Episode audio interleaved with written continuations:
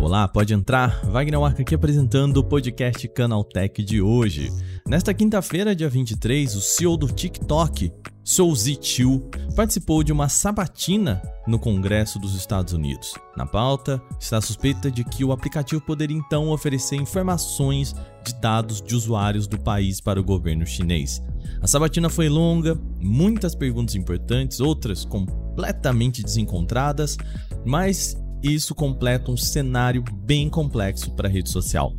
Quem acompanhou essa reunião foi Alveni Lisboa, repórter aqui do canal Tech. E nesse programa, ele vem conversar comigo sobre o tema e ajudar a entender o que pode acontecer com o TikTok lá nos Estados Unidos.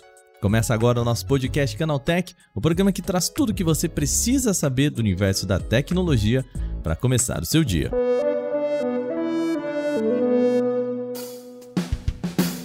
Olá, seja bem-vindo e bem-vinda ao podcast Canaltech, o programa diário que atualiza você das discussões mais relevantes do mundo da tecnologia. De terça a sábado, a partir das 7 horas da manhã, você tem os acontecimentos tecnológicos aprofundados aí no seu ouvido. Lembrando, amanhã é dia de Vale Play, então também segue a gente para você não perder nada. Vale Play é nosso podcast de domingo sobre entretenimento e tá muito legal o programa deste domingo, tá joia? Sem mais então, vamos para o nosso podcast de hoje.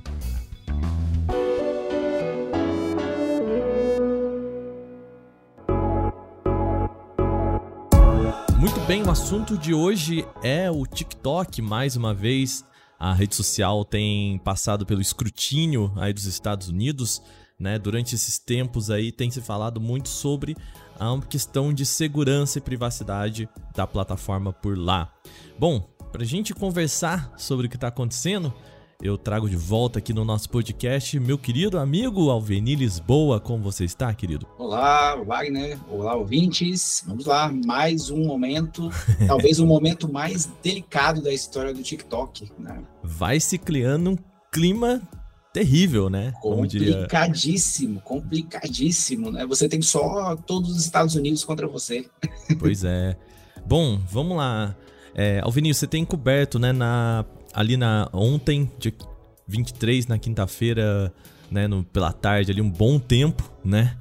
O CEO do TikTok, Shouzi Chiu, eu sinceramente tenho uma dificuldade de falar o nome, mas eu imagino que seja algo nesse sentido, é, foi convidado né, a se apresentar no Congresso, assim como a gente teve, né, o Mark Zuckerberg, na, na época ali também a gente viu o Sundar Pichai, né? Mais uma vez o Congresso dos Estados Unidos chamando o CEO de uma grande plataforma.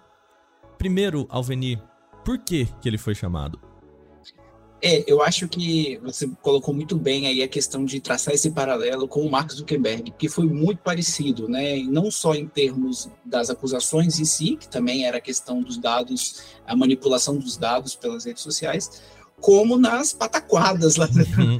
dos parlamentares dos Estados Unidos, né? E, e, tudo bem que na época do Zuckerberg uh, a gente tava falando do Cambridge Analytica, né? É, é, o papo foi um pouco mais sério ali, né? Tinha um pouco mais sustância. Né? É, não, ainda tinha, tinha pelo menos algum indício, né? Na, na época isso ainda não tinha é, exposto assim claramente o que aconteceu, mas você tinha os indícios, né, do que aconteceu. Não eram só alegações é, que surgiram aí da cabeça de algumas pessoas e os caras levaram isso para uma esfera política e estão aí tratando disso, né?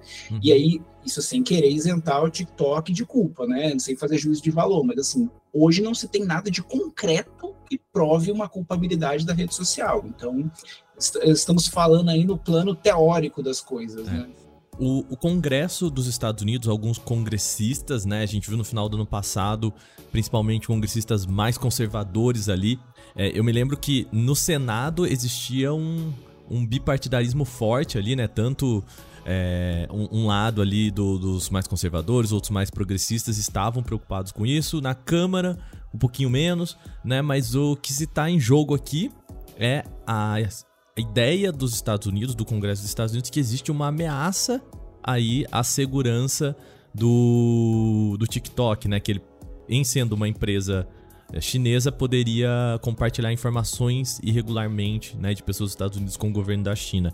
Basicamente é isso, né, Alveni? É, é bem por aí mesmo. Eles estão preocupados com isso porque embora eles tenham servidores em, em várias partes do mundo, é, a, o, o, TikTok é uma propriedade da ByteDance, que é uma empresa chinesa.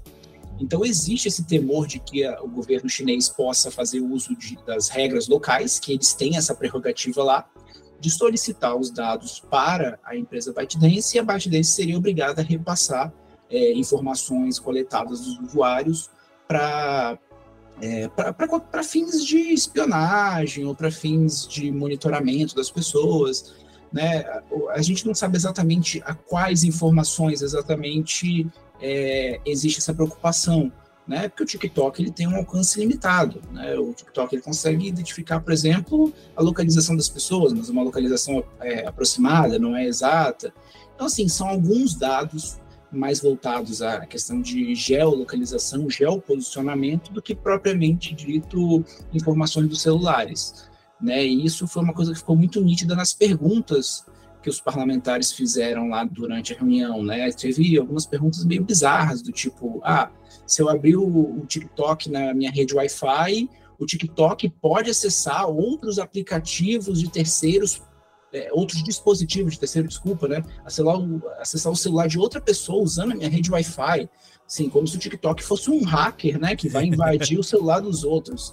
E é, e é, e é até engraçado, né? Essa pergunta em específico, né? O, o CEO, o próprio CEO do, do TikTok, ele, ele fica com uma cara assim de meio que se ele nem entendeu a pergunta, né? De tão é, porque o, o que, que o congressista perguntou para ele, que, que é, é até meio risível, né? Se ela conseguiria. Ele começa falando assim: se o TikTok tem acesso ao Wi-Fi doméstico.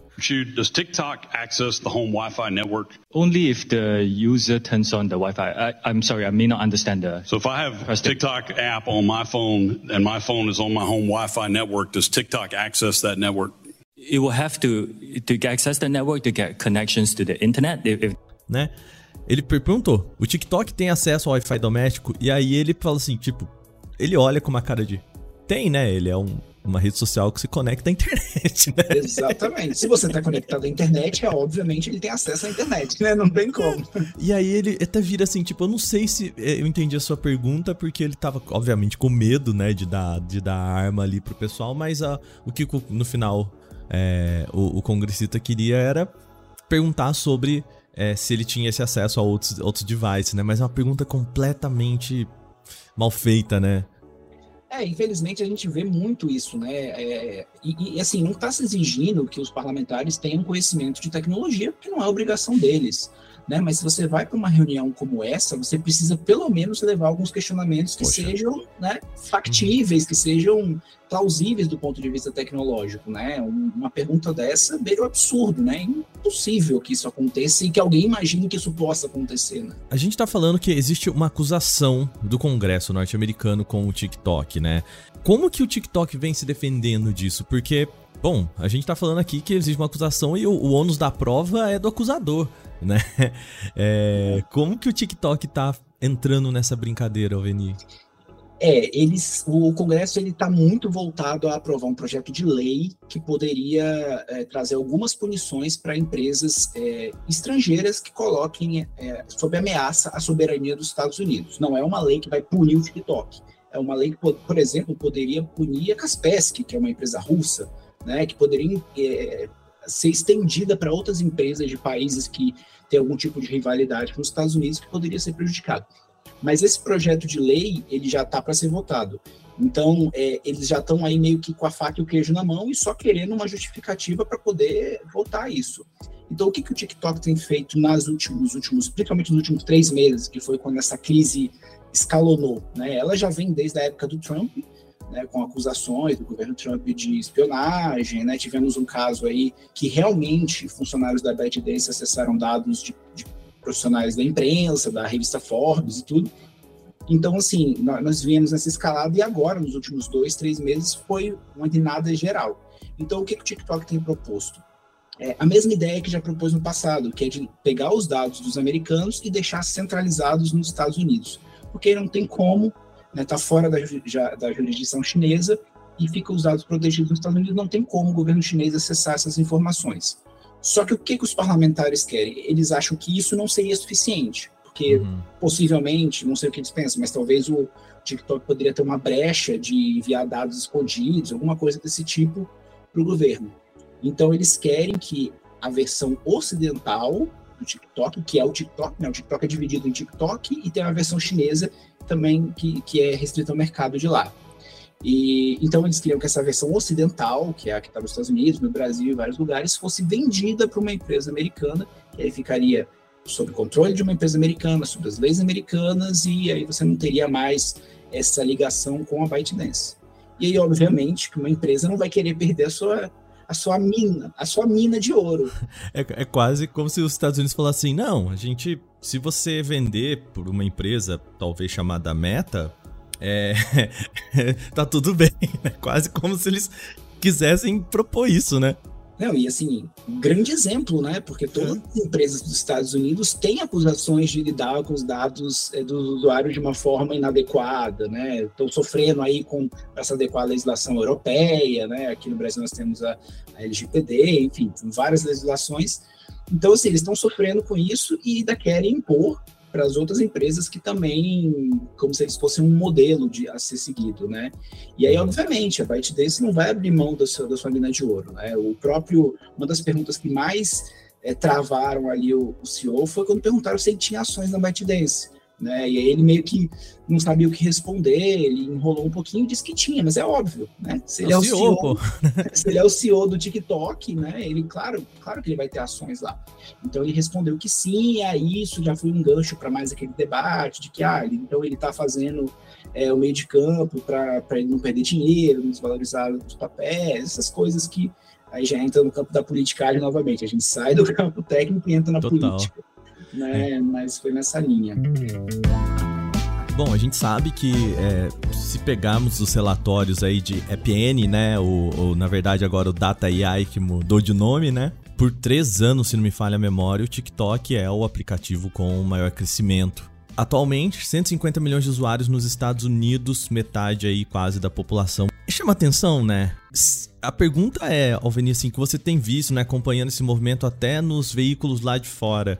Como que isso tem sido recebido pela imprensa internacional, pela imprensa norte-americana, principalmente de tecnologia? É, é, mais um caso de olha a maluquice que esses caras estão fazendo ou de fato é, entende-se que existe esse problema, existe essa, essa ameaça?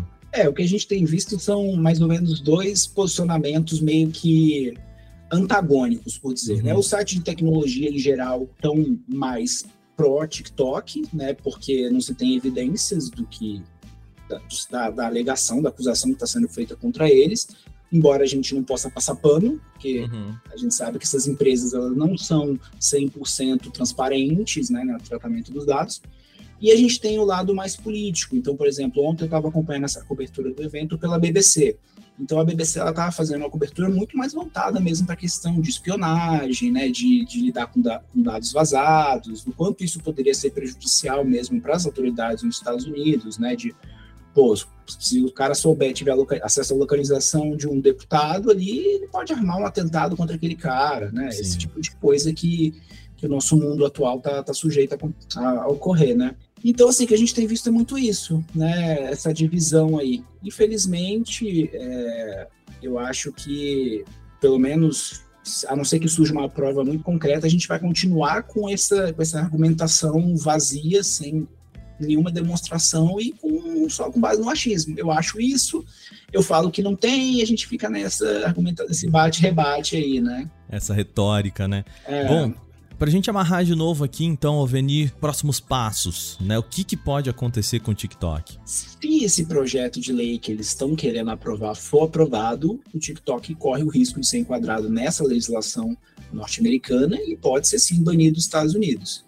E aí isso pode ter um efeito devastador, obviamente, na rede social. Né? Você vai perder o seu principal mercado ocidental, que gera bilhões de recursos, em recursos para você, então, talvez fosse um, um cenário complicado até para a empresa conseguir se sustentar como ela é hoje, né? Gigantesca, com, com, com, com escritórios regionais em vários países. Então, isso pode ter um impacto muito grande. Se a gente olhar até para o que aconteceu com a Huawei, né, que teve essa também esse banimento dos Estados Unidos completamente diferente, né? Mas eu tô falando em termos de mercado, que é, né? Era um tava ali no top 3, top 4 do mercado, de repente sumiu, né? É, é um risco desse que a gente tá falando pro TikTok. Exatamente, é muito bem lembrado, né? Antigamente, eu lembro numa época que a gente não sabia nem o que era Xiaomi, porque a gente só passava, é. como falava em celular é, chinês, era a Huawei. E aí eles sumiram, né? Você não vê o celular dos caras em lugar nenhum, né? Tem alguns celulares que nem funcionam no Brasil, que a Anatel já tá bloqueando. Então, assim, realmente foi um baque muito forte e não tem como, né? Não tem como você abrir mão de um mercado como os Estados Unidos. Então, assim, o que possivelmente deve acontecer é, eu acredito que o CEO do, do TikTok vai continuar na, na retórica dele de tentar achar um meio termo, e se ele vê que não tem jeito mesmo, os caras vão aprovar a lei, ou que aprovaram a lei e não tem mais para onde correr, possivelmente vai tentar um acordo com alguma empresa aqui do, dos Estados Unidos para vender parcialmente ou vender talvez uma parte de operações, uma fração, porque a, eles não estão exigindo que venda a empresa inteira, né? mas que pelo menos a parte de operações seja, seja sediada nos Estados Unidos. Então, talvez vender só a parte de infraestrutura, de servidores, passar para Oracle, passar para Microsoft, que já demonstrou interesse para essas empresas, para que eles possam continuar operando, né? É engraçado, né, Vinícius? A gente olha para o ano passado, aí até mesmo no, no, nos momentos de pandemia ali, no governo do Donald Trump, se falasse a gente aqui de fato o TikTok tava correndo risco, a gente dá uma risada, né? Não, eu nunca imaginei isso, né? Eles tiveram eh, reuniões com o pessoal da, da Europa e tudo, e parecia que tava tudo acertado já, uhum. tá se adequando, e agora a gente vem com esse baque aí, essa escalada que surpreendeu a todos e é um risco muito real para eles, né? Muito bem. Alvini, queria lhe agradecer, muito obrigado mais uma vez vir bater um papo e ajudar a gente a entender.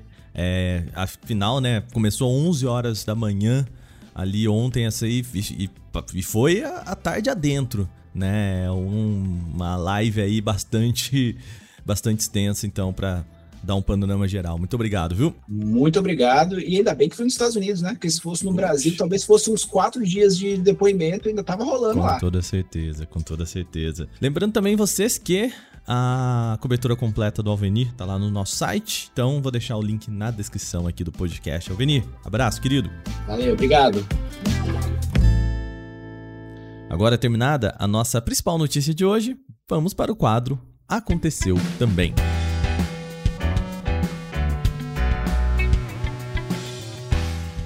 O Aconteceu Também é o quadro em que nós falamos das notícias também relevantes, mas que não geram uma discussão maior. A Samsung apresentou nesta sexta-feira, dia 24, o Galaxy F14 5G.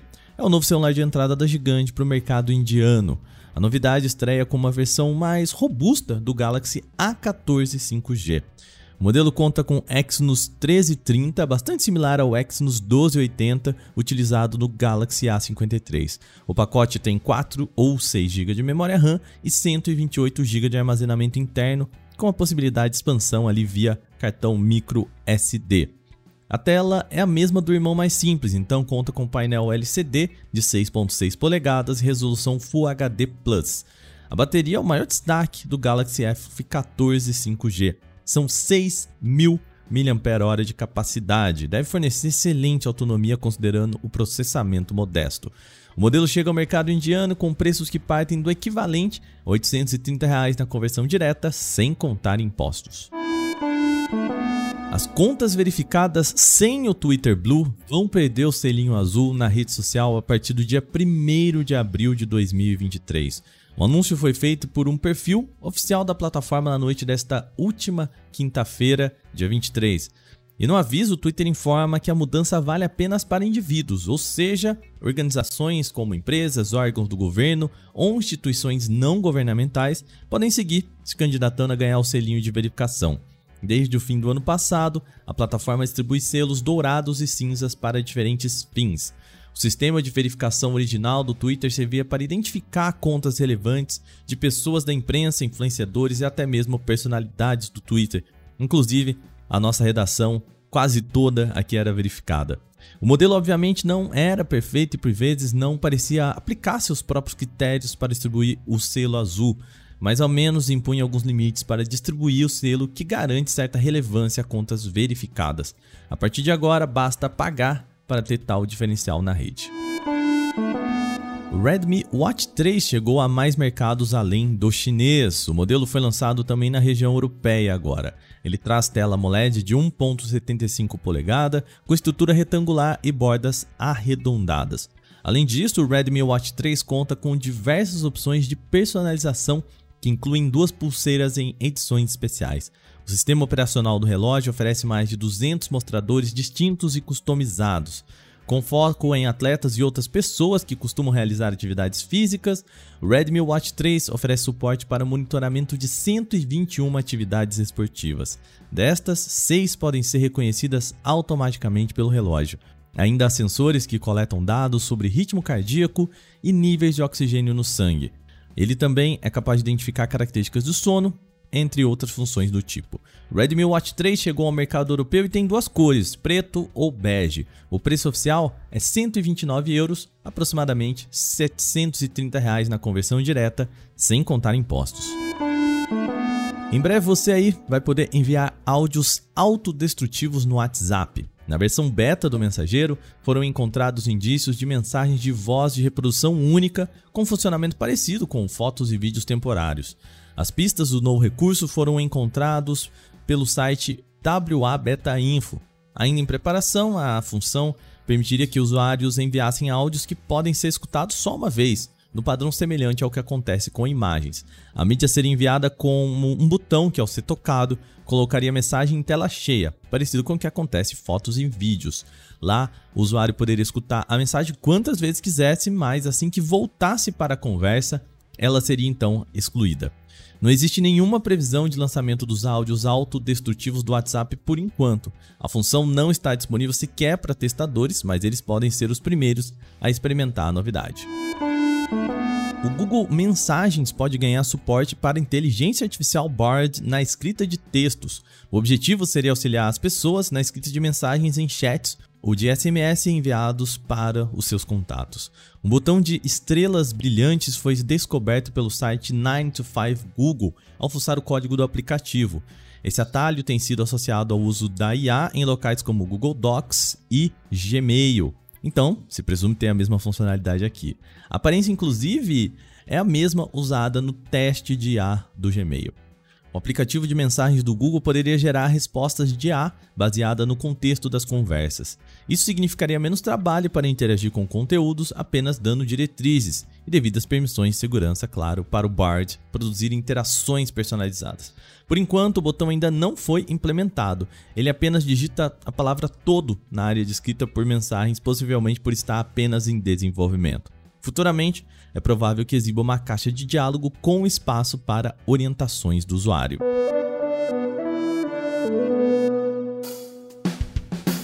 Bom, e com essas notícias, o nosso podcast Canaltech de hoje vai chegando ao fim. Lembre-se de seguir a gente, deixar uma avaliação no seu agregador de podcast se você utiliza um.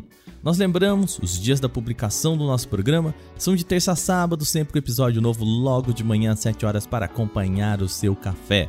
Amanhã tem também o nosso Vale Play, então segue a gente para você não perder nada. Esse episódio foi roteirizado, apresentado e editado por mim, Wagner Waka. Também contou com reportagens de Renan da Silva Dores, Douglas Siriaco, Vinícius Mosquen, Igor Almenara e Alveni Lisboa, cuja voz você escutou nesse programa.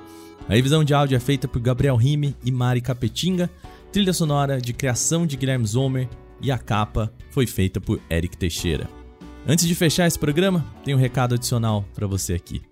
Esse é o meu último programa como apresentador desse podcast. Por decisão profissional minha, eu deixo o Canaltech, que foi minha casa por cinco deliciosos anos. Obrigado a todos vocês, ouvintes, que mandaram recados, deram play e foram extremamente carinhosos comigo. Foi uma jornada de muitas mudanças por aqui e vocês abraçaram com muito respeito e carinho comigo e eu agradeço muito. Como eu sempre digo, esse programa é feito por uma equipe super dedicada e assim continuará sendo, mas sem mim, tá? A partir da semana que vem, quem comanda essa brincadeira é meu amigo Gustavo Minari e eu espero que vocês sejam carinhosos e pacientes com eles, como foram comigo. Você ainda ouve minha voz aí em alguns Porta 101 e Vale Play que já estão gravados, mas em breve outros apresentadores virão. De novo, obrigado a todos vocês. A gente se ouve por aí. Um beijo, tchau, tchau.